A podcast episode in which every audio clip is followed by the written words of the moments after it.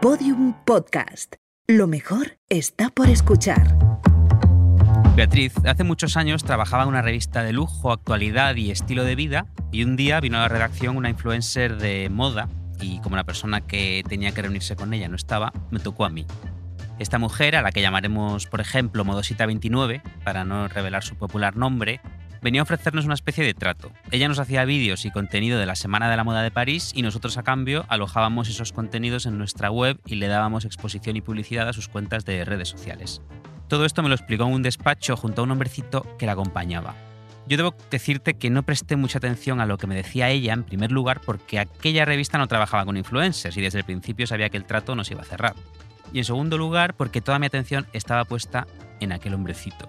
Era un chico mustio, gris, como superado por la vida, tan aparentemente muerto por dentro que llegué a pensar que habían instalado unos dispositivos a un cadáver para que se moviese y gesticulase como si aún quedase algo de vida en él. Cada vez que Modosita 29 explicaba algo de números, él mostraba un gráfico en un papel. Cada vez que Modosita 29 hablaba de su estilo de vídeos, él sacaba un iPad y reproducía unas imágenes en las que ella caminaba por París, lamiendo un helado o apoyándose de forma lánguida en una farola de la Rive Gauche. Él hacía todo esto triste y callado, ejecutando las órdenes que ella soltaba de forma fría y seca. Todo parecía parte de un proceso que me imaginé ensayado millones de veces hasta el punto de que pudiese hacerlo, como yo estaba comprobando en primera persona, un muerto. Yo no conocía entonces a Modosita29, pero con el tiempo se convirtió en una de las influencers más seguidas de España. Hoy tiene más de medio millón de seguidores en Instagram, creo. Hubo un momento en el que Modosita29 me preguntó si podía usar el cuarto de baño. Salió del despacho y yo me quedé a solas con él. Le sonreí y él me devolvió una sonrisa triste y le pregunté, ¿eres su ayudante? Y él me respondió, no, soy su hermano.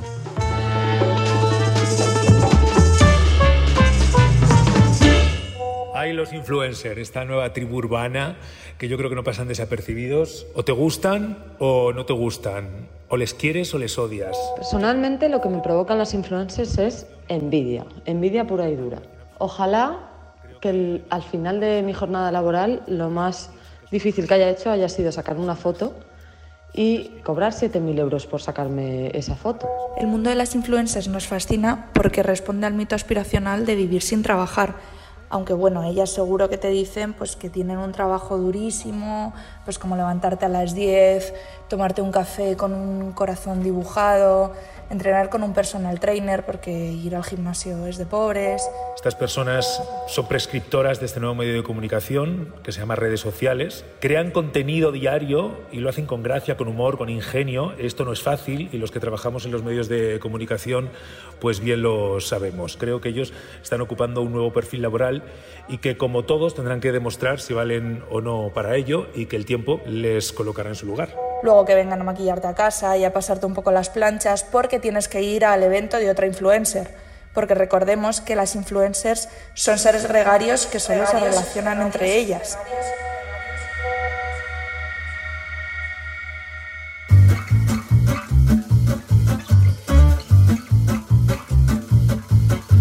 Arsénico Caviar, con Guillermo Alonso y Beatriz Serrano. Episodio 5. Contra los influencers.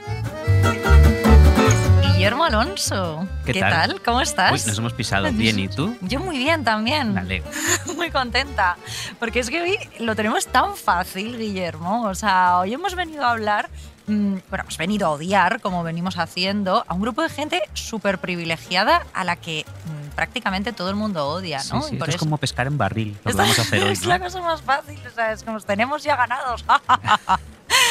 Pues nos han traído a este fotocall porque hoy vamos a hablar contra los influencers, ¿no?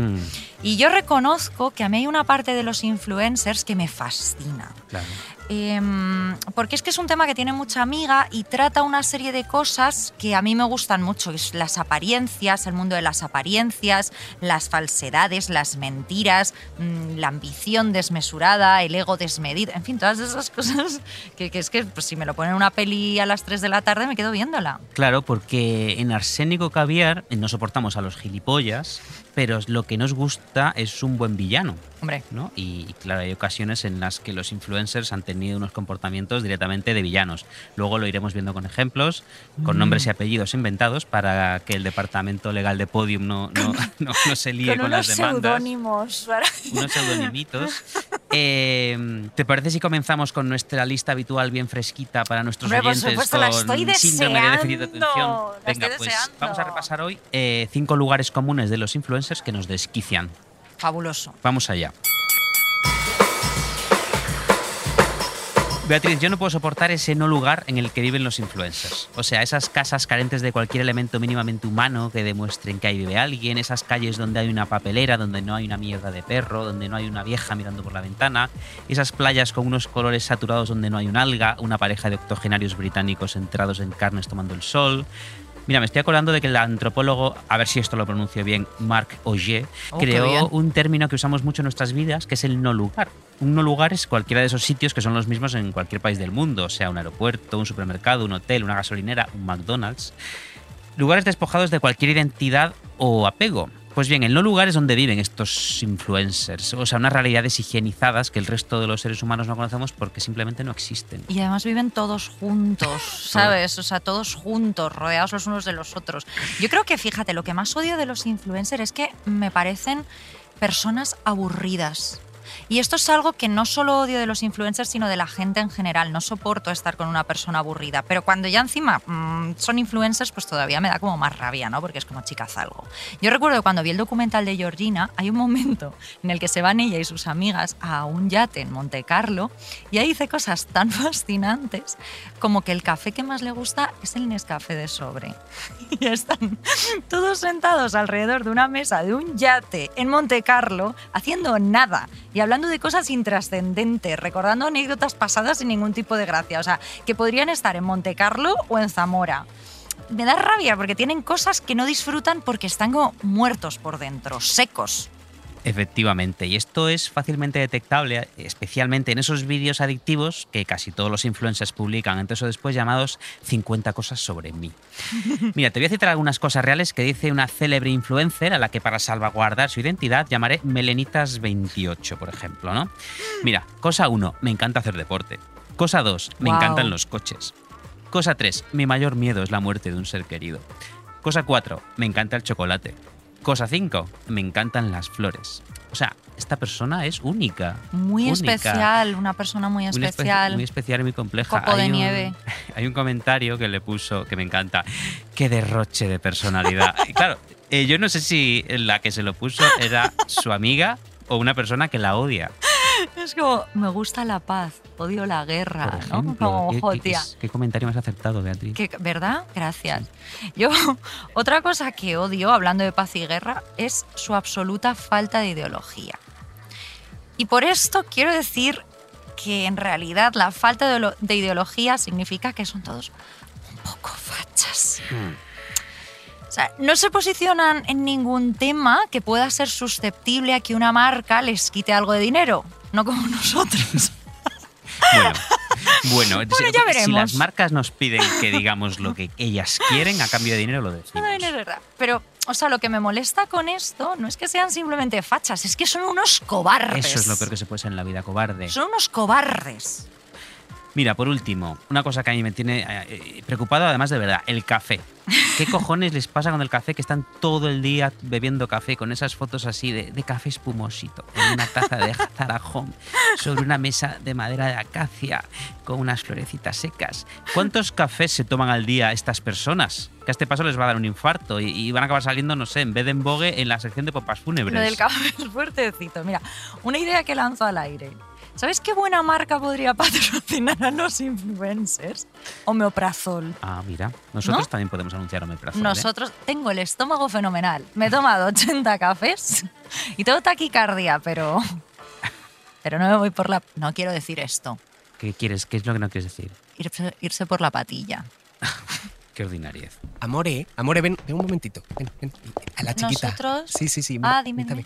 Eh, eh, ¿quiénes sois? ¿Quiénes sois vosotros? Los, los de arsénico Los de caviar. Arsénico Caviar, el podcast. No, yo- no, no, no, yo eso, eso no, no sé qué es. Yo estoy esperando, estirando el chicle, Ah, ah, saldremos mejores, Sí. las Davides, en menudo cuadro, ¿no? sí, menudo cuadro. Los suena. otros. O sea, No. somos los otros. No, no, no, no, no, cariño. Mira, eh, al lado, eh, en el baño, tenéis eh, ahí como un fotocall, eh, también tenéis una, una imagen muy bonita.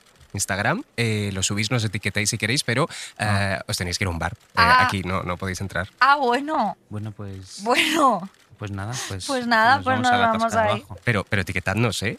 Eh, bueno, luego me decís cuál es vuestro. Si tenéis hashtags o algo. Lo, lo pone, lo Ah, pone ahí. vale. Al lado, al lado del baño está. Pues sale, Bueno, pues gracias. vale, vale, adiós. y el ascensor. Vámonos. No, vamos, ni un vino gratis, ¿eh? Lo hemos conseguido. En el baño algo habrá.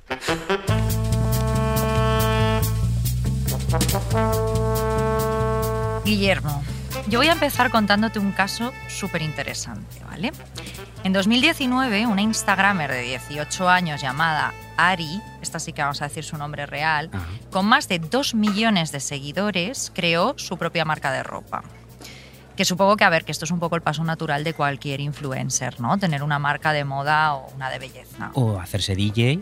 O hacerse o DJ. abrir tu propio restaurante de brunch. ¿Abren restaurantes también? Ah, mira, esa faceta me resulta desconocida. Yo sobre todo he visto cosas de... Mi de- Melenitas 29 está. me- ya, Melenitas 29, Melenitas 28. Claro, es que como eh, cambian de edad continuamente, no me acuerdo Claro. de mi propio mote. Pero mi Melenitas 29 está a punto de abrir un restaurante de brunch en una capital de provincia. Fíjate, qué original, qué Sí, ¿eh? original. No hay sitios de brunch No. en, en España, Bueno, la en verdad. ese lugar que que es mi aldea, no, no hay. Así que muy Ah, bien, Melenitas aldea, 29. Ya estás, dando, ya estás dando demasiados Estoy dando datos de. Melenitas 29. Bueno, pues volviendo a esta chica que se llama Ari, Ari. Ari, pues esta lanzó eh, un post anunciando que sus camisetas ya estaban a la venta. Y 13 días más tarde publica lo siguiente. Me rompe el corazón escribir este post. Como muchos sabéis, he lanzado una marca. He puesto todo mi corazón en esto. Para que yo pueda encargar y fabricar mis productos, incluso para poder seguir trabajando con ellos, tengo que vender al menos 36 piezas. Por lo visto me he vuelto súper irrelevante. Así que sabía que iba a ser difícil. Pero me estabais dando tan buen feedback que pensé que a la gente le gustaba y lo compraría. Vamos, que con 2 millones de seguidores no fue capaz de vender 36 camisetas, Guillermo. O sea, 36 camisetas me las, te las vendo yo aquí abajo. O sea, me pongo con 36 En un camisetas y a la gente de Gran Vía se las vendo. O sea, lo tengo clarísimo. O sea, esta mujer, aparte de influencer, era imbécil, ¿no? O sea, era boba. O sea, mira, aquí hay mucha chicha. Primero, porque se supone que los influencers, igual lo hemos olvidado, influyen. Hmm, luego lo comentaremos. Luego esto. lo comentamos, pero bueno. Segundo, porque por primera vez salió de la boca de una influencer una verdad que yo creo que muchas marcas desconocen o quieren desconocer por razones que se me escapan, que es que un seguidor no es equivalente a un comprador. Y tercero, como señalaron algunas personas en Twitter, su nivel de engagement, esto que deberían medir las marcas y tal, pues era muy bajo, ¿no? Y la mayoría de sus seguidores eran hombres, y hombres bastante mayores. Lo que me lleva a mí a pensar que igual simplemente seguían a esta muchacha de 18 años para hacerse gallolas como buenos cerdos que hay en internet, ¿no? Oye, que hay gente, hay buenas personas que se hacen gallolas. ¿eh? Hombre, hay buenas personas que se hacen gallolas y también hay como muchos señores que Hombre, siguen a chicas de 18 Ya, años, no, a ver, ¿no? si te haces gallolas, si tienes 50 y te haces gallolas viendo a una chica de 18 años, aunque esté dentro de la legalidad, pues. Mm, está feo, está, feo. sí. No está, o sea, a mí no me gustaría mm, que un familiar mío de 50 años siguiese a una influencer de 18. Bueno, ¿no? pues luego te tengo que decir una cosa de, de un, de un tío tuyo. Tú ya no tienes 18, Yo no. Guillermo. Pero bueno, el caso es que esta chica, ella podría haber engañado a unas cuantas marcas, pero a mí lo que me resulta fascinante, que sabes que aquí nos gustan las historias, pues de villanos, de superhéroes, de, con moralejas, con finales, es que esta chica se engañó a sí misma, ¿sabes? ¿No? Como que se creyó su propia mentira, le estalló la burbuja en la cara. Mira, yo puedo opinar de esto con una experiencia personal. Vaya, Ahora voy a nombrar una cosa que nunca nombro, que es una novela que yo he escrito que se llama Muestras privadas de afecto. anda. Y claro, cuando, es- cuando salió la novela el año pasado, eh, reservamos un puñadito de libros para enviar a algunas personas interesantes y con tirón en las redes. O sea, que, que intentaste tirar de los influencers. Intenté tirar de los influencers porque, como sabes, Ajá. aunque odiemos las cosas, a Porque veces eres las una tenemos- sabandija. No, porque las cosas hay que usarlas a tu favor, aunque Eso las odies. Por ejemplo, tú odias. eh, bueno, iba a decir una cosa, pero no lo digo. Eh, vamos a seguir. Eh, yo en gran parte elegí a personas de Instagram que tienen, como tú has dicho, engagement. O sea, personas que no tienen muchos seguidores, pero que yo notaba que tenían muchas respuestas, mucha, vamos, personas que sí que creo que influyen de verdad. Porque yo, Lo que por sean microinfluencers, Puede ser microinfluencers. Alguien que a lo mejor tiene 3.000 o 4.000 seguidores, pero que notas que cuando ponen algo suscita interés, crea una conversación, un debate, Sí. y que realmente dicen, este libro está muy bien, y tú dices, me lo voy a comprar. Me lo apunto, Porque claro. sí que existen ese tipo de Sí, influencers. sí, sí. Yo sigo alguno de esos. Es que eso alguno. estamos a favor de Yo de hecho esos. espero algún día convertirme en un microinfluencer. Sí, yo macroinfluencer. Ah, sí, tú siempre más. Pues mira, eh, yo escribí a eso, algunos microinfluencers que sacaron alegremente mi libro y luego también elegí a algunos influencers influencers que también sacaron mi libro. Algunos, no todos. A ver, no todos lo hicieron porque hay muchos que solo sacan cosas con un talón mediante. Claro. Que oye, pues mira, me parece muy bien porque la vida es así y cuando yo sea micro o macroinfluencer solo voy a sacar las cosas con un talón mediante. Esto, esto que lo vayan sabiendo todos los oyentes. Pero bueno, el asunto es que, y esto creo que este final es previsible, ¿cuál fue el resultado cuando lo sacaron los macro influencers estos? Cerro, cerro, o sea, Cerro. ninguno. No vendí ni un solo No se libro. vendió ni un Gracias libro. a la injerencia de ninguno de estos influencers. Por supuesto, yo no voy a hacer de mi anécdota algo generalizado porque yo soy una hormiguita en este mundo editorial de, de tiburones en el que Mm. saca el libro, sale un libro Pero ya cada, tenemos dos. Tenemos a Ari te tenemos a, a ti, ¿eh? mí, que tenemos mucho en Mm. común. Vamos porque yo- construyendo tú sabes que este un montón contra de, los de viejos hacen gallolas mirando, mi- mirando mis fotos también. Claro, pero bueno, yo, yo me alegro porque digo, joder, al menos le gustó a alguien, ¿no? Ay, qué bien. Mira, un reportaje de New York Times me dio la razón en esto hace muy poco. Bueno, a ti también, a Ari, pero a mí también en, el- en concreto en el asunto de los libros. Y uno de los editores consultados dijo lo siguiente. Hemos aprendido algunas lecciones por el camino. Un tuit o un post de nadie va a conseguir que necesariamente se venda un solo libro si no se trata de la persona correcta, con el libro correcto, con los seguidores correctos, en el momento correcto. Mira, yo he hecho mi propia investigación.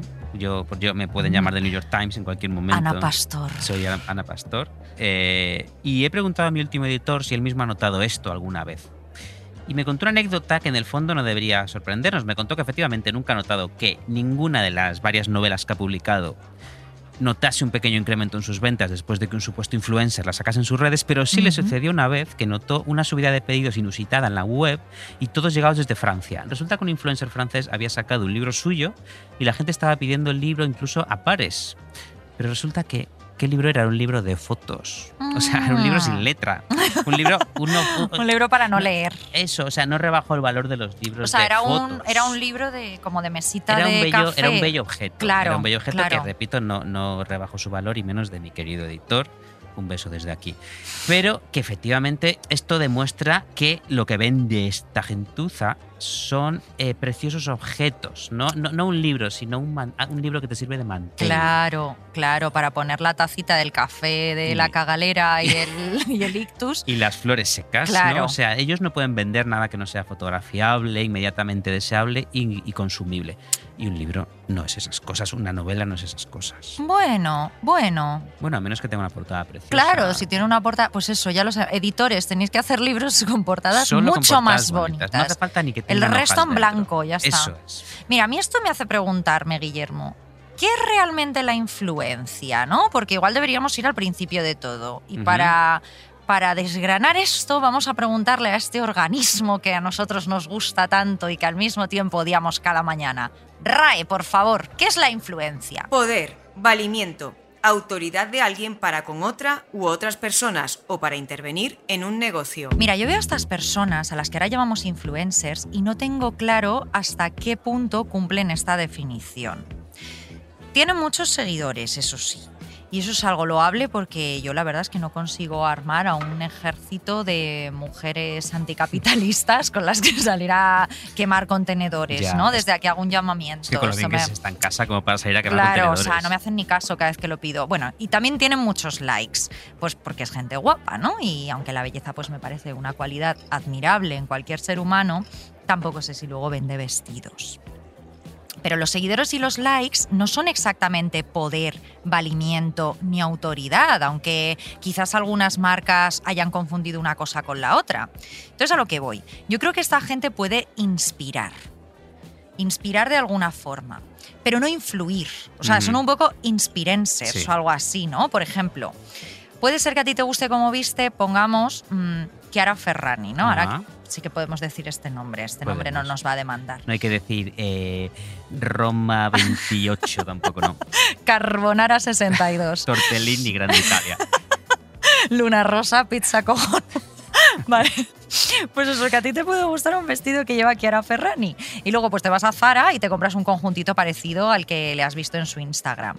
Pero yo no sé hasta qué punto tiene el poder de influencia para que tú, que eres una muchachita que vive en Móstoles, te gastes 5.000 euros para tener su vestido exacto. O si, como te he dicho, pues te lo compres en Zara. Claro, esto es el quid de la cuestión, yo creo. Eh, Partimos de que la palabra influencer, que es uno de tantos anglicismos que se han colado de forma absurda en el lenguaje, sobre todo en el lenguaje corporativo, porque yo esto de Mm. influencer lo escuché por primera vez en, una- en la reunión de una, una reunión de la oficina. ¿Ah, sí? Una oficina que tú y yo llegamos a compartir, pero no en, en la misma línea No temporal. en la misma línea temporal, sí, igual en un metaverso. En un sí metaverso es posible que sigamos claro. los dos ahí. Qué horror, no, el por reloj favor. diciendo. Imagínate, qué espanto. Eh, Llorando en el baño. Influencia real no tienen, como bien has dicho. A ver, hay algunas personas que sí la tienen. Aquí vamos a hacer nuestra operación de siempre, que es la de antes de cagarnos en un colectivo, decir que sí, que hay gente que puede influir de verdad, porque sí que existe alguna gente con unos Instagrams coloridos, llamativos, así, diferentes. Sí, o gente que tiene un mensaje, gente que sí que influye de alguna forma. ¿no? O sea, yo sigo a mucha gente con muchos seguidores a, lo que, a los que no considero como influencers. O sea, me Sí. parecen como otra cosa, porque igual les sigo pues porque hacen unos vídeos muy chulos, porque... O sea, estamos hablando de estos influencers que tú en un programa llamaste influencer de carne. No, Sí. o sea, estamos hablando de esa gente. Influencer de carne, sí, que básicamente, que no tanto que, que enseñen carne, sino que si no salen ellos en la puta foto, no hay like. Ya. Y si no Eso es salen ellos etiquetando muchas marquitas. Pero bueno, esto- a estos otros influencers eh, a los que nos referíamos, que pueden ser realmente influenciadores de verdad, deben de ser un 0,05% de todo ese universo corrupto y podrido. Ujú. El resto son ruido blanco. Yo siempre pongo el mismo ejemplo. Si una influencer española media cometiese un crimen, es probable que nunca la pillasen, porque tú pones a 10 influencers españolas medias en una rueda de reconocimiento y, y ni Colombo. Ni Colombo sabría diferenciarlas unas de otras, porque todas van iguales, ¿no? Todas tienen esta melena hidratada. Ay, eh, sí. este- Castañitas, sí. Sí, así como. Aquí ahora no sé cómo se lleva, un poco cortita. Un balayage así, Eso ¿no? como, pues es. Ah. como esas mechitas así un poco rubias, como que es castaño así clarito, ¿no? Fíjate, mi homosexualidad no, no llega a. a- no ha llegado a la palabra balayage. No, Yo es que me lo hago eso, entonces es la única razón por la que lo sé. Eso, todas van iguales. Todas tienen esas mismas putas casas que parecen pisos piloto. Lo de las casas es tremendo, Todas- ¿eh? Es tremendo. Y no hay libros. Mira, hay una influencer eh, a la que vamos a llamar Falangita Ah, muy bonito. ese nombre. 36. Falangita 36. que esta chica hizo un, un house tour por esta casa piloto que se acaba de comprar con su chico y los libros que tenía eh, eran de verdad de decoración, de los que hay en el IKEA. De verdad, tenía eso y un libro sobre toros. De ahí Falangita Ay, 36. Falangita. Eh, ¿No tenía el libro de Javier Castillo? Eh, Porque pues, todas las influencers tienen el libro de Javier Castillo. ¿Cuál es el libro de. Javier libro de Castillo? es que Javier Casti- Castillo es el marido de una influencer que no me acuerdo tampoco cómo se llama. No, no me ha llevado Dios por ahí.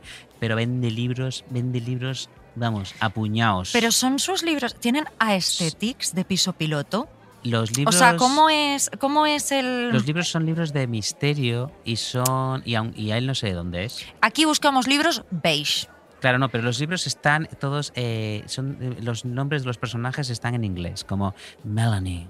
Pero ella es John. gente y es como una historia en Madrid. No, no, no, deben, de- no sé, debe de ser por Boston o Houston Ah, o por ahí, lo cual ya nos da una idea, mira, del no lugar en el que vive esta gente. Porque qué cojones, imagínate que es de Albacete, no sé de dónde es Javier Castillo, y por cierto, Javier Castillo, si nos escuchas, seguro que eres una persona encantadora. Deberíamos haberle Pero- quitado. Bueno, pues voy a decir, joder, ahora ya es muy tarde, pero venga, Castillo 36. ¿Por qué alguien de Albacete, repito, no sé si Castillo es de Albacete, ¿eh? no sé de dónde es, y, y viva Albacete, Bueno, pero aunque sea de. Madrid, ¿por qué? ¿Por qué, Melanie. ¿Por qué, ¿Por qué Melanie? Eh, ¿Por qué estas cosas de poner una, de situar una novela en Nueva York? Con Ya. lo bonito que es Albacete. Ya, eh, ¿No? a mí Eh. me parece. Bueno, supongo que será un poco del chiclit y todo eso, ¿no? Puede ser. Esa- pues sí. Una plataforma muy popular eh, de streaming español ya la compra los derechos para hacer una serie. Ah, bueno, claro, Lo pues como la de otra influencer con libro, ¿no? Que también, influencer. que la vamos a llamar Valeria. Va, eh, Bueno, dejemos Bueno, este tema, ¿no? No sí, lugares, luego, es que decías, claro, eh. cuando nos volvamos súper famosos y te queramos invitar a esa gente a nuestro programa, va a decir hijos de puta. A ese programa va a ir Rita. Eh, me he dado cuenta que somos un poco malos con los seudónimos, tenemos que estar más rápidos a partir de Sí, porque a mí se me ha escapado Javier Castillo. Sí, y a mí Mm. se me ha escapado esta chica, que en realidad no sé cómo se llama, pero bueno, mm, corramos un tupido velo. Bueno, eh, mira, hay una idea en la que yo pienso mucho, Beatriz, cuando veo la lupa de mi Instagram. Esto es una idea, mira, me voy a poner profundo. Me voy a poner profundo Ay, y- qué y- bonito. me voy a poner así trascendental, porque mira, em, los Te seres pueden poner humanos, música de profundidad, pues, un por violín favor. o algo así sería bonito. Por sí. favor.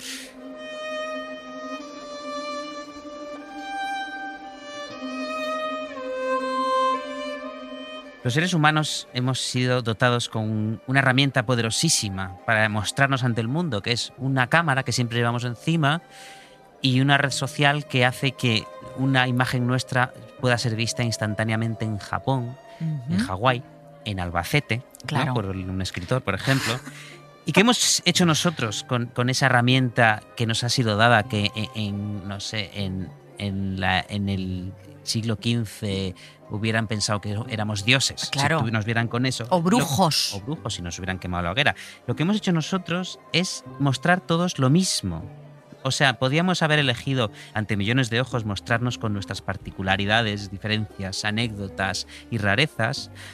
Y lo que hemos hecho es mostrarnos todos igual, igual. O sea, posamos todos igual. ¿no? Sonreímos así enseñando un poquito los dientes todos igual. Nos, eh, nos ponemos así. Sí, nos copiamos los unos a los otros, ¿no? otros También- realidad Sí, hay una cosa que yo creo que es eso, eh, la estética de Instagram, ¿no? Que al final nos lleva a que todos vamos buscando al final esa estética. Una estética que básicamente dice mucho sobre la naturaleza humana, que es no destaques, ¿no? Porque eh, incluso los influencers quieren fama, quieren dinero, pero no creo que quieran destacar, destacar de, de todo ese universo en el que viven, porque cuidado, la flor que destaca se la corta. Entonces yo Mm. creo que una influencer dice, yo mis dos milloncitos de seguidores bien, pero no voy a destacar. Sí, no porque, me voy a arriesgar mm, tampoco no, con un vestidazo que la gente se compre, que pueda copiar mi look en Zara. Claro, claro, no, no hay que arriesgarse y yo digo esto eh, siendo también parte del problema, porque yo mismo en mi Instagram eh, caigo a veces en, esos lugares comunes, ¿no? Del posado, por ejemplo. Yo estoy en la playa en verano y me veo así un poco hermoso y yo digo, voy a subir una foto mía en bañador. Porque Claro. Yo, yo quiero decir a todos nuestros oyentes homosexuales, desde aquí aprovecho este momento, que hay fotos mías en bañador en mi Instagram. Por favor, Que seguidme. les den likes. que quiero, que quiero likes y también quiero ser influencer. Claro, ya, ojalá, la verdad. Mira, eh, yo una vez escribí, eh, cuando trabajaba en una eh, web de periodismo millennial llamada BuzzFeed, Puedes decirlo, no vamos a poner pixelitos 2002. 27fotosdegatitos.com, cuando trabajaba en esa web de 27fotosdegatitos.com, eh, hice un tema que era como eh, 17, mm, o sea, bueno, no me acuerdo el título, pero era como 17 fotos de gilipollas que todos subimos en redes sociales. Bueno, me cayó un hate. Resulta que ese artículo se tradujo al inglés y entonces me empezó a caer hate de todo el mundo que se metían en mi Instagram y decían, tú también tienes la típica foto desde un avión que se ve la lado de un avión. Y digo, claro, si es que yo me he basado en mí misma para escribir este artículo. O sea, lo primero que he hecho ha sido repasar mi Instagram porque me parecía como ridículo que todos, ¿no? Como... Claro, claro. mm, Y qué miedo esta gente que, que persigue la coherencia. Es la gente que más miedo me da, porque claro que somos incoherentes y claro que somos parte del problema y también la solución, como un arsénico caviar, ¿no? que Claro. todo lo que insultamos somos nosotros al fin y al cabo eso mismo. Pero esta gente que busca la coherencia y dice, tú no puedes decir esto porque lo haces, pues claro, y sobre todo, hijo, claro buscándolo ahora en internet. ¿Me vas a buscar la coherencia ahora que se queda grabado lo que decía con mm, 17 años en Fotolog? Hijo mío, Sí, he sí. evolucionado desde los 17 años, déjame Cierto. tranquila.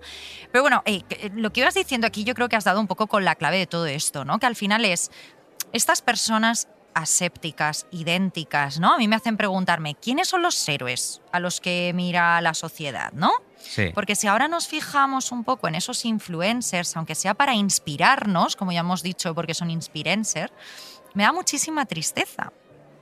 Y te diré por qué. Esto lo he dicho al principio del programa.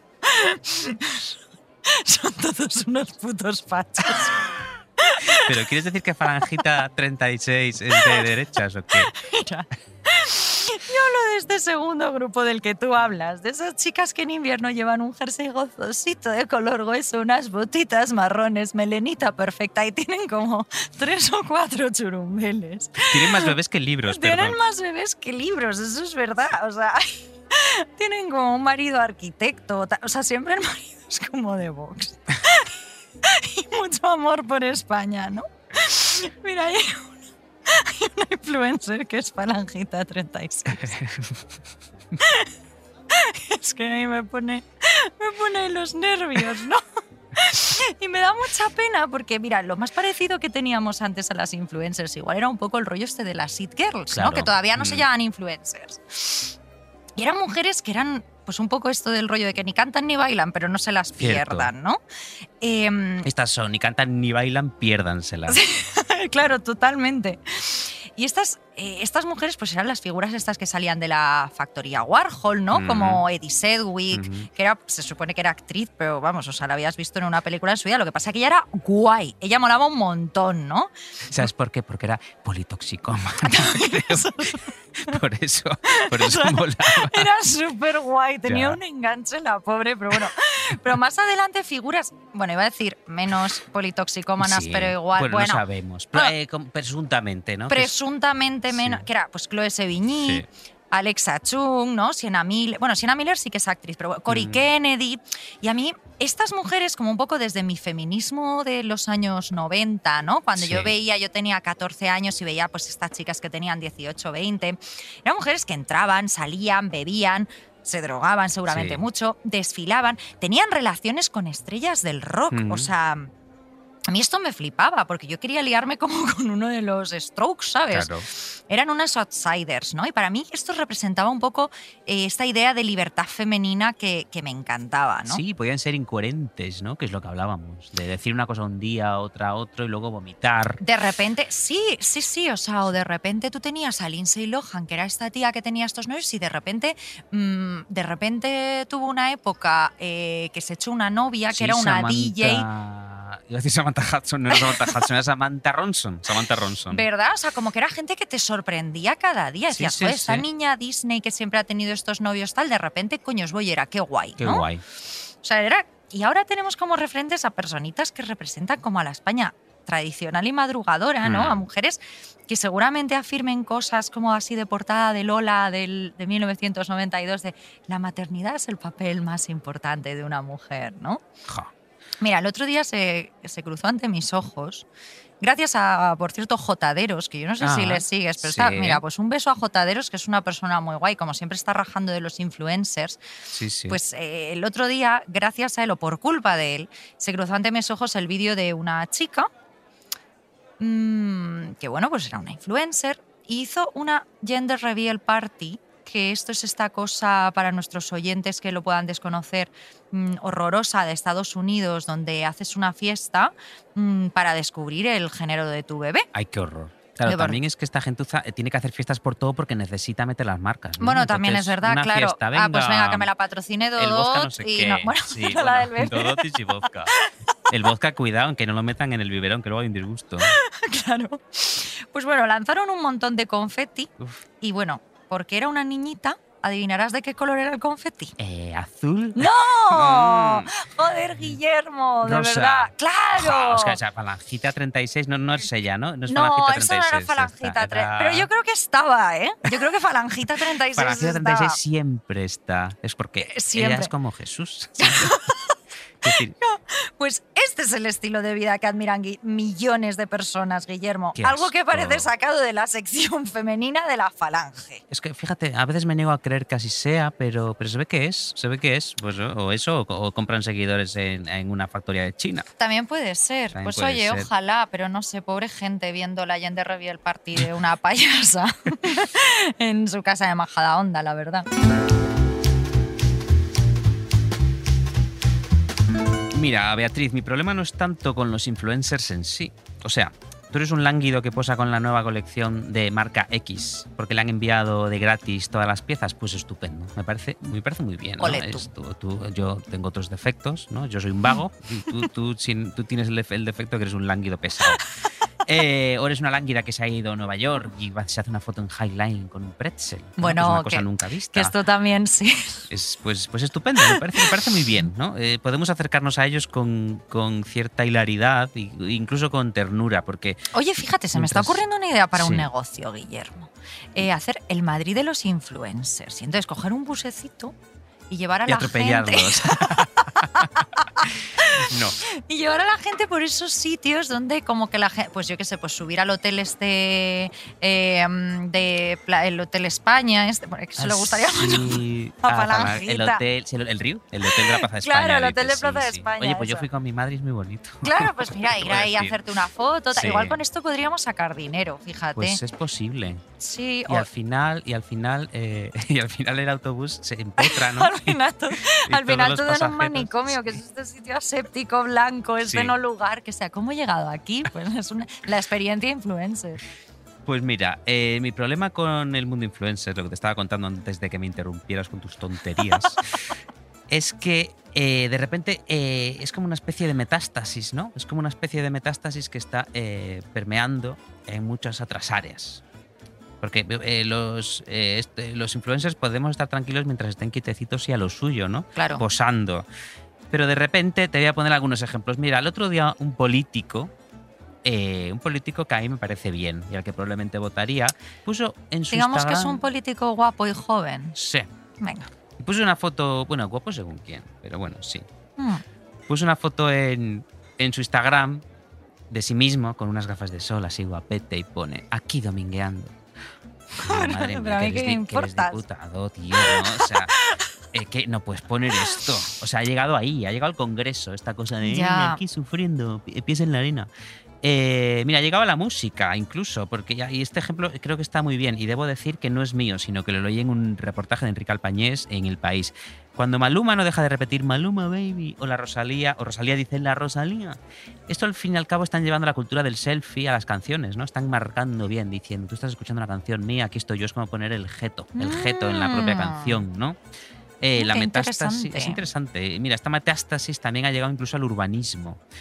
Porque si te fijas, las ciudades ya tienen cartelitos con el nombre de la ciudad para posar delante, ¿no? Ay, Hasta- sí. Aquí estás en Albacete, entonces un cartel de Albacete. Han puesto uno de Madrid en Madrid, Madrid. Río. Madrid que más feo que un Horroroso. padre. Oye, que es mi barrio, por favor. Ah, el cartel es muy No, feo. no, el cartel es feo, ¿no? Madrid Río es muy bonito, es muy bonito. Y ahora hay como aves y patitos. Está precioso. Está sí, pero el cartel es horroroso. Han puesto uno en Pontevedra. También. También han puesto uno en Pontevedra. Ay, qué Como yo horror. creo estos carteles deben ser como para todos, por si te pierdes. ¿Dónde estoy? ¿Dónde estoy? Entonces de repente cartel gigante. Y, o sea, y tienes Madrid. además, claro, y además tienes problemas de vista. O sea, Claro, necesitas también un cartel- como de 7 metros. Claro, ¿no? es, te puedes hacer una foto o, si estás despistado, saber dónde estás. Claro. Claro, pero te pongo más ejemplos. Por ejemplo, los restaurantes y hoteles ya tienen esquinas cuadraditas, ¿no? Pensadas eh, además expresamente para el formato cuadrado de la foto de Instagram, que esto es muy fuerte. Tú te Uh. puedes poner delante y posar, aquí estoy en este mexicano de moda que han abierto en Chueca.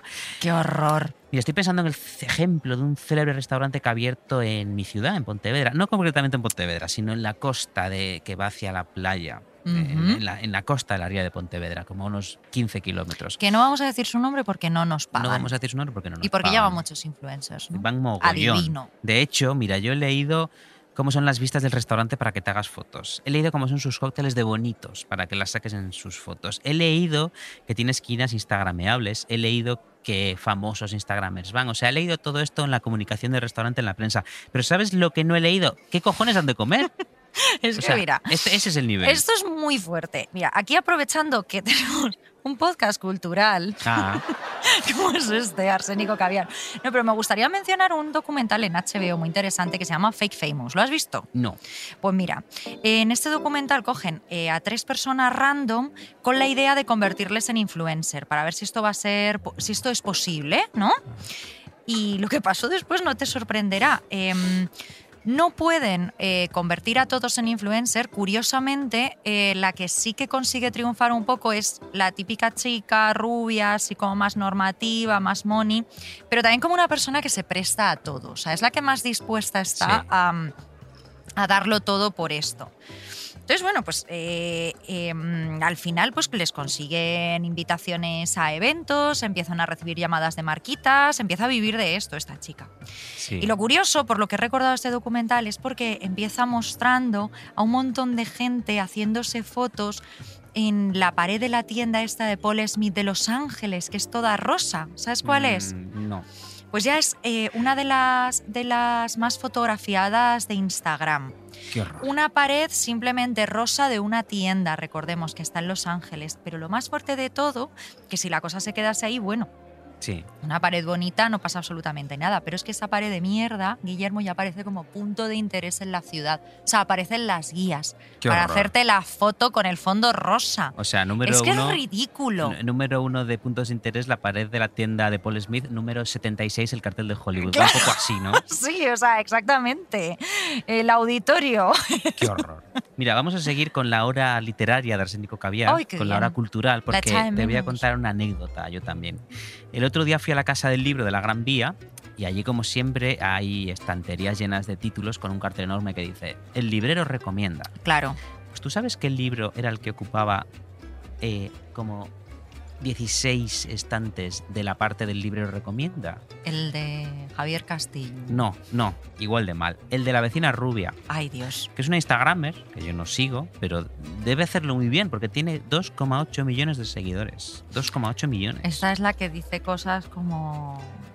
eh, madrugares de guapas. Sí, dice cosas así. Sí, o no madrugares de guapas. O sea, no sé cuál es su línea editorial. Yo sé que hacía cosas como decir, John Cortajarena es mi novio.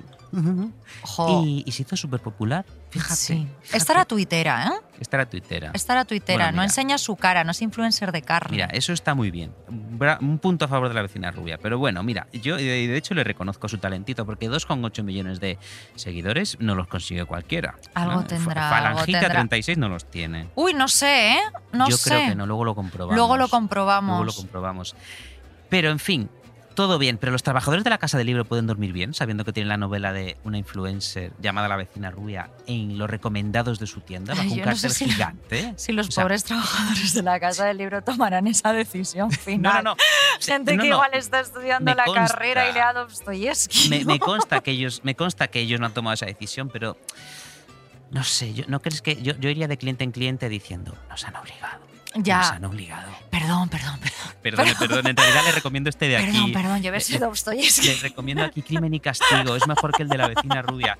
Em, claro, es muy probable que en realidad esto sea un espacio promocional, ¿no? Como al final Claro, lo es todo imagino. en la vida. que- pero ¿por qué, ¿por qué en la casa del libro me engañan y me ponen a una Instagramer diciendo le recomendamos este libro? No me mientan.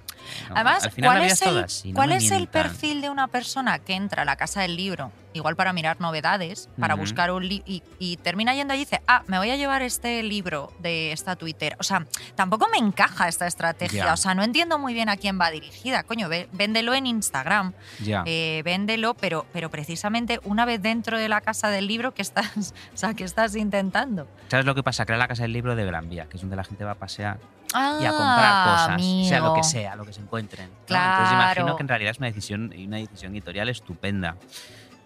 Si algún día quieren que promocionemos el libro de la vecina rubia, estamos más que dispuestos. O la casa del libro, nos gusta mucho leer en Arsénico Caviar. Nos encanta. De hecho, le dedicaremos algún libro a, a leer cosas en alto.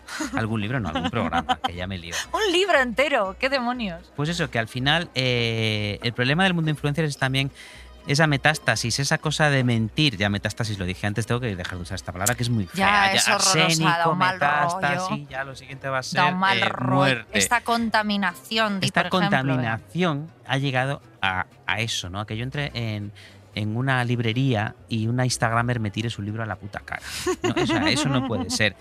O sea, antes había otro modo de hacer las cosas, ¿no? otro modo de ser, de vender, de ilustrar. Eh, antes eh, yo me creo que, que las figuras populares, como esas que tú nombrabas, estas queridas politoxicómanas de los 70, Jo, qué maravillosas. 80 y 90 se convertían en algo en algo influyente de un modo orgánico. Pero ahora no, ahora eh, el problema es que es lo de siempre, que todo esto ha caído en el sistema, en el ultraliberalismo, en el puto capital. puto Como capital, siempre. Como siempre. El problema de Arsénico Caviar, número uno, el capitalismo. El capitalismo, eh, hasta que el capitalismo quiera anunciarse aquí Hasta que el capitalismo venga con su dinerito, que entonces, vamos, nos volveremos eh, Jeff Bezos. Le diremos que sí. Eh, porque mira, vamos a hacer historia un poquito, ¿no? Influencers ha habido siempre. Tú lo acabas de decir. Yo estoy pensando, por ejemplo, en Luis Brooks, que las mujeres le copiaron el peinado. Toma influencer, copiaron Mm. pei- crear un peinado, eso es muy fuerte. O James Dean o Marlon Brando, que les copiaron las cazadoras, las camisetas Twiggy con la minifalda, ¿no? O sea, Twiggy con la minifalda, Kate Moss eh, con el enfisema. con, la, ¿no? con la cocaína. Por ejemplo, También la todo puso de moda. muy de moda, ¿no? ¿Quién no, quién no veía esa portada? No, a ver, no, no, no vamos a hacer aquí apología de eso, pero esa portada de Kate Moss metiéndose una raya era impactante porque, Cocaine porque Kate, era, eso era tremendo. pero era guay porque es que incluso haciendo algo que es eh, tan feo como snifar, es que estaba, estaba guapa, estaba- era era- increíble. estaba- la recuerdo como si las drogas hubiesen sido legales, eso Sí. hubiese sido eh, por lo que la anuncio. gente, como por lo que la gente empezaba a fumar por ver eh, películas de cine negro, ¿no? Pues eso. Si las drogas hubiesen sido legales, esa imagen, esa portada de creo que era de Sun, estaría en los autobuses. De, Drogues usted. Porque eso, recuerdo, la recuerdo con unas botas altas, sentada sobre, además era sentada sobre una, un, como unos, sentada Un sobre alt- vestido unos negro, ¿verdad? Un un little vestido de negro y haciéndose así la rayita con un estilo. Y yo Es digo, que esa "Madre mujer, mía, haga lo que haga, haga lo hace bien, haga". Como ¿eh? un día la fotografía haciendo caca, vamos a querer todos hacer caca como ella. Pues claro, esto es de lo que yo hablo un poco, ¿no? Eh, siempre ha habido una fascinación que funcionaba per se, que nadie te tenía que decir esto es guay, esto es fascinante, ¿no? Tú veías esa imagen de Kate Moss o cualquier otra imagen de Kate Moss, que es una persona muy magnética, y lo comprabas. Hmm. Mira, ahora me, me voy a referir a un episodio que yo creo que lo cambió todo un poquito. Eh, que, que en realidad no es un episodio malo, es un episodio maravilloso. Lo que pasa es que fue el final de una era. Eh, voy a aclararte que sigues en el estudio de Arsénico Caviar y no Ah. te has ido al de Menudo Cuadro porque voy a hablar de Gran Hermano. un momentito, de Gran. Hermano. Eh, en el último programa de la primera temporada de Gran Hermano, emitido en el año 2000, reunieron a los tres finalistas en el salón y les entregaron una caja llena de revistas y periódicos. Ellos eran, recordemos, en la primera edición de Gran Hermano eran gente bastante inocente, que se metieron en una casa. Que no sabían No lo que iba a no pasar. qué iba a claro, pasar. Yo, ellos hombre, no tenían ni idea. Ellos sabían que iban a salir en la tele, supongo que iban a adquirir cierto nivel de fama, Pero no eran conscientes de la magnitud. pero no eran conscientes de, cuán- de cuánta fama, Claro, efectivamente. claro. Y en, esa, y en ese programa, eh, ellos estaban en el salón, nuestros finalistas, y les entregaron unas cajas eh, donde había revistas y periódicos. De repente los abrieron y ellos se encontraron eh, con que eran sus excompañeros de casa. O sea, sus amigos, sus enemigos, incluso sus examantes, porque algún polvo habrían hecho ahí dentro de la casa. Y de repente dijeron, está María José enseñando su casa en el Ola. Están Israel y Silvia, me acuerdo de los nombres. Están en la sección de gente del mundo, hablando de su relación. Fliparon en colores, fliparon, dijeron, esto es mentira. Jo, yo tengo grabada, una broma. yo tengo grabada en la mente una frase que pronunció Ania, Sí. que yo también recuerdo los nombres, al coger una revista donde salían ellos tres, en plan, esto es la final de Gran Hermano, ¿no? Y era, pues yo qué sé, la revista Lecturas. Dijo, pero si aparecemos más grandes que Carolina de Mónaco. Esa frase me pareció de una belleza, Fue de una- una es- inocencia. Es una frase muy bonita y, y fue el momento yo creo en que todo cambió, ¿no? En el que cualquiera pudo ser famoso porque ellos consideraban absolutamente impensable que gente como ellos, gente gris, que eran eh, camareros, curritos, ¿no? Vecinos de un barrio de clase media, pudiesen ser celebridades, que sus vidas pudiesen importar absolutamente a nadie. Claro. Y resulta que, que sí, que al otro lado de la cámara había, creo que eran como 10 millones de espectadores fascinados por, por ver la vida de gente que en principio se diría que no tenía nada que aportar. Claro. Mira, yo alucino, Beatriz, con que ese momento no esté en YouTube ni en la web de Telecinco, porque es un momento decisivo del siglo XXI. Fue Es probablemente la última vez en que fuimos realmente inocentes. Sí, es que es totalmente, es la imagen de la pérdida de la inocencia. Sí, A sí. partir de ahí ya fuimos conscientes que teníamos una cámara eh, En, la- en el- en el en cuello. el bolsillo, Sí. ¿sabes? O Y sea, ya fuimos conscientes de eso. A partir de ahí hubo más famosos que nunca. Eh, casi todos una pandilla de cazurros y de bobas, pero hay más famosos que nunca y son más famosos que nunca. Y claro, y a Hmm. partir de ahí llegaron las marcas. Porque claro, cualquier persona a la que la gente esté mirando, ¿qué van a hacer las marcas? Ponerle un cartel de compro oro. Pues a ver si nos miran a nosotros. Pues a ver. Y mucha parte de la culpa de todo esto es nuestra, ¿eh? O sea, ahora hablo de los medios. Aquí también debería sonar un eco. Los medios. Los medios. Porque aquí estamos nosotros hablando de ellos, ¿no? Aquí estamos nosotros endiosando a gilipollas que a veces dicen cosas enormemente tóxicas. Aquí estamos nosotros haciendo noticia de un zasca, un rezasca, de no sé, el zasca de no sé quién en Twitter. ¿Me Ya, qué explicar, vergüenza. ejemplo, o sea, yo esto, de verdad, qué absurdez. Ana Milán, ¿me quieres explicar qué cojones pasa con Ana Milán que cada vez que pone un tuit, nada en contra de Ana Milán? Es que, cada vez que hablo de alguien digo, nada en contra de Ana- No tengo nada en contra de Javier Castillo ni de Falangista 36. Ana Milán, ¿qué cojones pasa con Ana Milán que cada vez que pone un tuit eh, sale en el telediario? Eh, ya, no lo ¿Qué cojones sé. O sea, el asombroso tuit de Ana el Milán. asombroso tuit de Ana el- Milán, que además no tiene tanta gracia Ana Milán. Yo, ¿Podemos de hecho, decirlo ya? mira, hay, hay como incluso polémicas que me, que me da pena que tengan como tanta repercusión. O sea, que los medios estemos a veces tan sedientos de, de o sea, de contenido, ¿no? Eh, los medios, hablo Los yo como. medios. Los medios, pero hablo yo como si fuese o sea, la directora de Prisa, ¿no? Bueno, O sea, date tiempo, date tiempo. pero bueno, que estamos a veces como tan sedientos de contenido que sacamos cualquier gilipollez, pero sacando precisamente la gilipollez, a veces le damos más voz Claro. pues a un tío como el gilipollas este del Chocas que dijo el Ah, otro sí. día, ¿sabes? O a gente O al que... imbécil este que hablaba de, "Ey, yo me corro dentro de las tías y no les aviso. Claro, o sea, Deja eso- que ese comentario muera ahí. Deja que se muera. O, sea, o él, yo digo el comentario, él, Déjalo él que morir. haga lo Yo que- decía, claro. yo decía lo- ellos. Vale, vale, esto lo has dicho tú. Esto lo has dicho tú. Mira, te voy a poner un ejemplo de, de- de cómo esta burbuja a veces explota en la cara de los medios. Hace poco Bertín Osborne ¿Sí? lleva una famosa influencer que no ha sido mencionada en este programa. Vale. Y, eh, y resulta que al día siguiente salieron eh, los, eh, bueno, vaya, las audiencias y no la había visto nadie. Es como, pero vamos a Anda. ver, pero vamos a ver, menuda sorpresa. Menuda sorpresa. Tú has llevado a esta influencer a tu programa. Esta influencer me- tiene una cosa que me encanta, que es una maca con la bandera de España, por cierto. Una maca. Una maca con la bandera. Bueno, no, favor. has entendido una vaca. Pues no, no, una maca, una maca. Una maca, pero claro, pero una entonces esto la ya, de ella ya no vive en este no lugar, porque eso es algo bastante Es estridente, mira, fíjate. ha o sea, salido de un lugar y mire, yo se lo valoro. Pues bien, eh, claro, eh, llevó a alguien que tiene, no sé si un millón, un millón y medio, lo que sea, de seguidores en Instagram, pero se ha creído Bertín Osborne que eso se va a traducir en que la familia entera se va a reunir frente a la televisión para ver la entrevista a esta señora que no tiene absolutamente Mm, mm. nada, nada que contar. Bueno, tiene nada. una maca con la bandera de España, Ya. que esto ya simplemente verlo está bien, ¿no? Ya la llevaría. Hombre, con Bertín Osborne puede que sí. ¿no? Hombre, joder, anda, a la casa de Bertín Osborne seguro. Fíjate, a mí esto me dio cierta paz cuando de repente vi, no ha visto nadie la entrevista de Bertín Osborne a influencerita Qué gusti. 49. Dije, qué gusto, porque yo, a mí esto me devolvió el amor a, y esto le va a encantar a ella, a España, a España.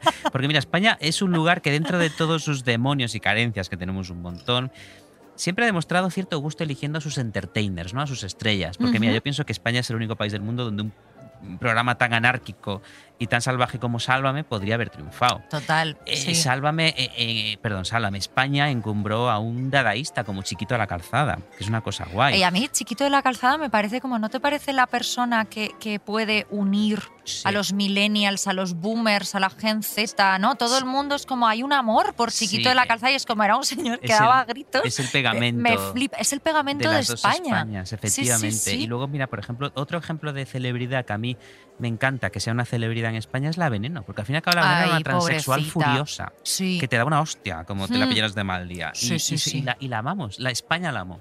Entonces, claro, yo, Yo, creo que a la Veneno la amaron tarde, fíjate, pobrecita. Bueno, algunos ya la amábamos antes de que llegaran los Javis. eh, Sí, conste, que no, pero la pobre tuvo una última Ya. vida que ojalá lo hubiesen amado más en ese Eh, momento. Cierto, cierto. Pero bueno, eh, a mí esto me da paz y claro, yo eh, digo, España es un país que ha amado a gente tan colorista que de repente, por favor, dejad a Melenitas 36 y a Falangita 32, dejadlas, no, no las sigáis, no las sigáis, no hagáis esto, no os ¿Para hagáis qué? esto. ¿para No os hagáis esto. Seguida a, mm, pues, o sea, A Chiquito, a Chiquito de la Calzada. ¿Cuántos, ¿Cuántos seguidores tendría Chiquito de la Calzada? 45 millones, tantos como españoles, españoles.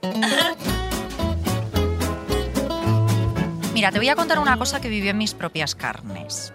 Y ya sabes que como todo lo que contamos aquí, el final tiene una moraleja. Una moraleja como donde vive Falangita Una mor- 32. Es su casa, de hecho, el final. Bueno, resulta que durante un tiempo yo trabajé para una marca. Hmm. Una marca, ¿vale? Entonces, bueno, resulta que a través de esa marca trajimos curiosamente a una de las mayores influencers del mundo a un evento para presentar eh, pues, un producto. Entonces, como se suele hacer en estos casos, se organizó un fotocall, se invitó a prensa eh, y se invitó a un montón de influencers y famositos patrios, ¿vale? Debo decir que, mm, bien por ellos, eh, los influencers ya sabemos que cobran básicamente por descolgarte el teléfono. O sea, tú les llamas y ellos ya te advierten que esa llamada cuesta 500 euros y que si quieres que te respondan son 500 euros por monosílabo, ¿no? Pero bien, como estábamos hablando de una de las influencers más importantes de todos los tiempos, todos estos influencers acudieron a aquel evento gratis. Además me los imagino yendo en metro. Gratis, Guillermo. Increíble. Entonces, me di cuenta al verles allí nerviosos, preguntándome cosas como que si iban a tener la oportunidad de tocar a la superinfluencer o de hablar con la superinfluencer o de tener un momento a solas con la superinfluencer. Esto te cuento que es 100% Me los imagino temblando como animalitos. ¿no? Sí, sí, claro, porque claro, es como un rollo como de castas, ¿no? Como ella tiene no sé cuántos millones de seguidores y ellos menos, pues obviamente eh, pues ellos están por debajo. Y entonces ellos fueron gratis porque tenían la esperanza, pobrecitos míos, de hacerse una foto con la superinfluencer, de ganar estatus, de ganar seguidores, de ganar likes. Y la superinfluencer no se hizo una foto con nadie. Muy bien, muy bien. O sea, ella llegó, saludó, cobró y se marchó. Y ahí se quedaron todas estas personitas que me parecieron más humanas que nunca, más humanas que en sus fotos de Instagram donde están como con las piernas muy alargadas. Esto también es una movida. Como que siempre tienen las piernas muy largas por el tipo de pose. Pero me parecieron más humanas que nunca, con millones de seguidores en su teléfono móvil, siendo conscientes de su propia irrelevancia. Pobrecitos, ¿eh? A mí me dio pena. Mira, últimamente muchos de estos influencers hablan de salud mental. Salud mental. Hablan mucho de salud mental, ¿no? Y de la presión a la que son sometidos, teniendo que postear su vida 24 horas 7 en redes sociales. Están preocupadísimos por la salud mental los influencers. Preocupadísimos. Últimamente es como su monotema, ¿no? Y entonces algunos de ellos cogen un buen día, hacen un post hablando de que ya no pueden más, anuncian un descanso de redes sociales y vuelven a la semana y media. Y vuelven de la manita de una marca muchas veces, claro, porque cuando alguien con muchos seguidores... Valeriana. He dormido Vale. súper bien, ¿no? Llevo siete días gracias. durmiendo con esta valeriana. Ojalá, ojalá, Valium. Ketamina. Estoy mucho más relajada. Bueno, entonces claro, cuando alguien con muchos seguidores se va y viene, eh, lleva tiempo, tiempo sin postear y postea, Instagram te avisa de eso, ¿no? Y este post se revaloriza un poco. Y a mí esto me provoca sentimientos encontrados, Guillermo, porque por un lado puedo empatizar hasta cierto punto con ellos porque me tomo en serio el tema de la salud mental, ¿no? Claro. Y nunca sabes por lo que está pasando una persona, eh, qué le está llevando a... ten- o sea, pues que- de dónde nace la ansiedad, ¿no? Hombre, Puede en su venir de caso, muchas sí, cosas. imagino que tú pillaron una depresión generalizada cuando la mega influencer no les quiso tocar, ¿no? Ahí vinieron. De hecho, ahí es cuando se Ahí dieron de es cuando se baja. dieron de baja todos. claro. Pero al mismo tiempo me despierta muchísima antipatía, Guillermo. Porque en el fondo me parece que banalizan la salud mental, que es para ellos un tema caliente más, ¿no? Como Claro. pueda ser el feminismo de repente, que convierten en una cosa súper amable para marcas, con el lema Girl Power, o el ecologismo. A mí lo del ecologismo me tiene enrabietada, que de repente te dicen que bebas de una botellita de cristal para salvar el planeta cuando eh, llevan tres conjuntos distintos de ropa, o sea, están favoreciendo el fast fashion eh, Sí, sí. para que te crean esa necesidad de estar siempre a la última, ¿no?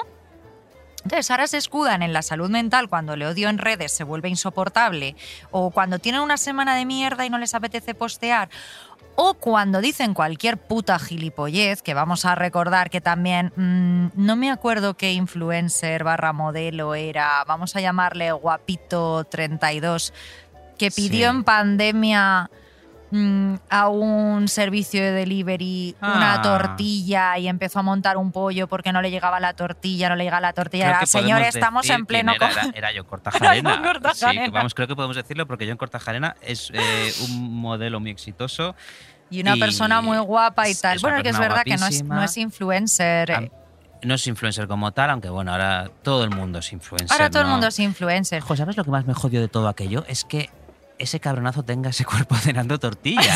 Y dije, menos mal que no Tortilla te ha llegado la patatas, menos tortilla mal que no te ha llegado. El otro día, por cierto, eh, yo creo que una amiga de Falangita 32 montó un pollo también porque no ¡Oh! le llegó una ensalada Porque no le de llegó globo. una ensalada. Y dijo que le iba a poner una malísima crítica y creo que le llegó a hacer al pobre Le puso una Ryder. malísima crítica, Sí. pero es que luego le llegó, eh, do- le llegaron dos ensaladas, no había sido Sí. culpa del rider y empezó a decir, bueno, de todo se aprende. Yo he aprendido que hay gente que no comete tantos errores, que a veces el error lo puedes estar cometiendo tú. Hija de puta, aprende antes de ponerle un cero. Pero eres al una repartidor. malísima persona. ¿Cómo no te da vergüenza, hija mía? No tienen vergüenza. O sea, no, tienen tienes vergüenza. Una persona que cobra eh, un euro por entrega. eh, Uy, es un que... euro, yo creo que cobró un céntimo. Ay, por favor. Bueno, Bueno, ya nos hemos ganado ya el nos hemos odio ganado el de odio de todo el mundo, gente. pero bueno, como ya al final del programa ya lo escucha menos gente, espero que esto no llegue. Yo creo que aquí ya no, ya no está escuchando nadie. Aquí ya no hay- está mi madre, a hola, decir- mamá. oh, y voy a saludar a la mía y deberíamos empezar a decir los nombres de los influencers ya sin, sin, sin, sin melenitas 29. todavía no, todavía no. Eh, bueno, pues eso, eh, que a mí me parece que al final viven en una contradicción. Sí. eh, porque creo que, como comentábamos al principio, pues se han creído su propia mentira. Se creen verdaderamente influyentes y necesarios, se van y creen que necesitan volver, ¿no? Eh, cuando realmente son ellos quienes necesitan ser vistos, admirados y gustar a los demás, porque siempre quieren más, porque todavía no son super influencers. Super- super influencers. Mira, aquí lo de la salud mental es un tema importante. Eh, claro, tú hablabas del odio que se ganan, pero. eh, y aquí no queremos eh, que nadie se lleve el odio de sus seguidores, pero si los- creo que si los influencers despiertan tanta tirria y tanta antipatía es porque en gran parte de su estrategia consiste en un juego sucio que es primero mostrarte unos lugares de ensueño y unas supuestas vidas perfectas para luego decirte, cuida tu salud mental. Ya. La felicidad está en los detalles. O sea, algo así. Un ejemplo, primero te lanzan un mensaje de mierda tipo sonríe y la vida sonreirá contigo. Y a continuación, en una foto en una playa impresionante, aquí en un resort de cinco estrellas de Dubai. Ya, es que así a mí la vida también me Claro, sonríe, entonces dime, ¿qué corazón. coño hago? ¿Sonreír o irme a Dubai a la playa? Eh, claro, y y luego dicen, ay, me criticáis. Pues hijo, sí, pero bueno, a lo mejor esto va en el sueldo, amigo. Aquí nos estamos ya poniendo haters, haters. Pero mira, Sí. ¿sabes qué haría yo si tuviese todo ese dinero acumulado a lo largo de los años? Mm, ¿Qué? Desaparecer, sinceramente. Ya. Desaparecer. Sí, sí. O sea, vete de ahí. Yo tengo la teoría de que los influencers, como no tienen muy claro cuándo y cómo llegaron a, a ser quienes son realmente, porque ninguno nos lo explicamos muy bien, No. tampoco tienen claro cuándo marcharse. Entonces yo o me iría o hackearía el sistema. Y te voy a contar una movida. Yo hace poco leí sobre una influencer que tenía también un OnlyFans, o sea, es así que es influencer de carne, carne, Ah, muy bien. A, fa- a favor de OnlyFans. Claro. Para quien no quiera, claro. que decidió un buen día vender frascos de cristal con sus propios pedos. y hacía unos vídeos explicativos divertidísimos donde yo creo que, que la tía, yo creo que la tía era autoconsciente y que se reía bastante de sí Mm. misma. eh, y, y- y- y era plenamente consciente de lo que estaba haciendo, ¿no? Sí. La historia de esto es que la pobre terminó en el hospital, porque claro, esta chica sí que tenía fatal el estómago porque debía estar comiendo todo el día coles de Bruselas, repollo y coliflores para meter esos pedos Esos en un pedos. tarro. A Gwyneth. Paltrow no le gustaría nada esto. Pero yo creo que esta chica estuvo a punto de conseguirlo todo, Guillermo. Sí. De hackear el sistema, reírse del universo del que forma parte y largarse de ahí con un montón de dinero. ¿No sería esto fantástico? Qué heroína. Qué heroína. ¡Qué heroína! Mira, eh, hablando de hackear el sistema, yo tengo una teoría que es que hay influencers que están hackeando el sistema sin saberlo, ¿no? Que sin darse cuenta. están saberlo ellos o sin saberlo nosotros? Sin saberlo ellos, sin saberlo ellos. Nosotros lo sabemos, nosotros lo sabemos. Mira, te voy a hablar eh, de uno. Vamos voy a dar nombres, porque es el influencer más famoso y no sé si es más famoso, pero probablemente el primero. O sea, un influencer que conoce mi madre. Hmm. Porque mi madre a Falangita32 no la conoce, pero a este sí. Hablo de. Pelayo. Hombre, Pelayo, nuestro Con amigo Pelayo. nombre de, de Rey Astur, ¿no? Sí, Pelayo sí, sí. Eh, yo quiero aprovechar aquí para compartir una teoría mía sobre Pelayo, que además nos sirve para cerrar este episodio lanzando una mirada amable sobre el mundo influencer tras habernos cagado en él. Que sí, es algo que también está- hacemos es- mucho. una mirada súper amable. La gente va a decir, ay, he llegado el fin. he llegado al O sea, final. Falangita 36 va a llegar al final y va a decir, ay, mira, eh, les Es quiero mucho, mono, les voy a los voy a invitar a invitar". mi casa en La Moraleja. Pues bien, ¿quién es Pelayo? Mira, te voy a contar un poco quién es Pelayo. Pelayo es una, esa persona que posó así como con unas botitas de Prada y un bolsito de Miu Miu, esto me lo invento porque no sé de qué eran, en el, en el monumento del holocausto de Berlín. Dios de mi vida, ya. Pelayo es esa persona que durante el confinamiento presumió en sus redes de haber recibido un paquete con un perrito toy dentro y Ay. promocionó así una empresa de perritos de lujo en miniatura. Ojo, no solo compra su, no solo eh, eh, él no sé si lo compró, si se lo enviaron de regalo. las dos cosas me parecen espantosas. Pero no solo un regalo, no, no solo un perro que se vende y se manda por correo, sino que es un perrito alterado genéticamente para ser un perrito en miniatura. que es más. Claro, es que si lo tienes que meter en esos bolsitos pequeños de influencer, mm, solo te cae un perro muy pequeño. Además, las influencers son muy bajitas, te diré. Entonces necesitan un perrito muy, muy pequeñito también. que para que a solo aparezca un Doberman. Claro, claro. Pero en realidad es un, un chihuahua. Pelayo es esa persona que cuando un chico llamado Samuel fue asesinado a golpes en un crimen homofóbico en Coruña, le dedicó una foto donde él y sus amigos bebían una famosa marca de champán de la que él es embajador y etiquetó a la marca de champán. Qué vergüenza. Claro, entonces eh, tú dices, ¿a esta persona qué le pasa? Pues bien, yo voy a soltar una lanza a favor de Pelayo. Yo creo que él, de forma consciente o no, se está inmolando por todos nosotros. Porque yo te voy a contar mi teoría, Beatriz, que es que hay una cantidad limitada de odio en el mundo. Ah, pues nosotros lo tenemos todo, Nos- ¿no? nos hemos- todos nos hemos- no sé qué es la tenemos el desgracia. 90% Sí. nosotros. Hay una cantidad limitada de odio en el mundo y Pelayo y, esto, y el resto de influencers, a- al, al construir unos personajes que a tanta gente nos resultan tan profundamente antipáticos, están redirigiendo, canalizando y concentrando todo ese odio, que al depositarse en él, al morir en las pantallas, ya no va hacia otros lugares. ¿no? Yo creo que Mm, Pelayo. Falangita 32, Melenitas 29, Tortellini 84 han conseguido que al hacernos capaces de odiar tanto el contenido de una pantalla, seamos capaces de repartir más amor a nuestro alrededor, porque ellos son el pararrayos que necesita el, el siglo XXI. O sea, que mira tú por dónde vamos a terminar este programa dándole las gracias Dándole a las estos gracias influencers por existir. por existir y por recoger todo ese odio que de otro modo eh, saldría a la atmósfera y Claro. nos contaminaría a todos. De modo que eh, si un día desaparece toda esta gente, es posible que ese día llegue realmente el día del juicio final. Es verdad. Pues oye, muchas gracias Falangita, muchas gracias Pelayito, Muchas gracias, Tortellini. Modosita. ¿Y cuál era la otra? Peluquita. Peluqui- No sé cuántas. Bueno, ya nos hemos olvidado. Bueno, Si este programa tiene éxito, en nuestros Instagrams pondremos los nombres empezarán reales de todos ellos empezarán a aparecer en nuestros Instagrams. a denunciarnos. Pues nada, Guillermo. Pues hasta aquí. Nos- Hoy, hoy solo hemos estado cinco horas. Hasta el próximo programa. Adiós.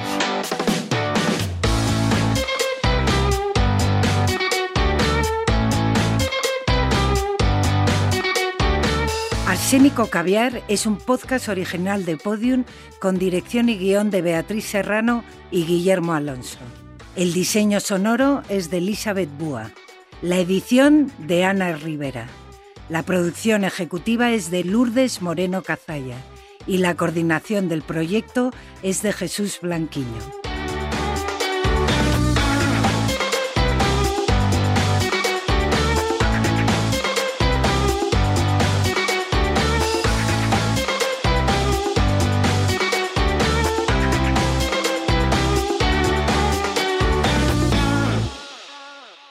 Todos los episodios y contenidos adicionales en podiumpodcast.com. También puedes escucharnos en nuestras aplicaciones disponibles para iOS y Android y en todos los agregadores de audio.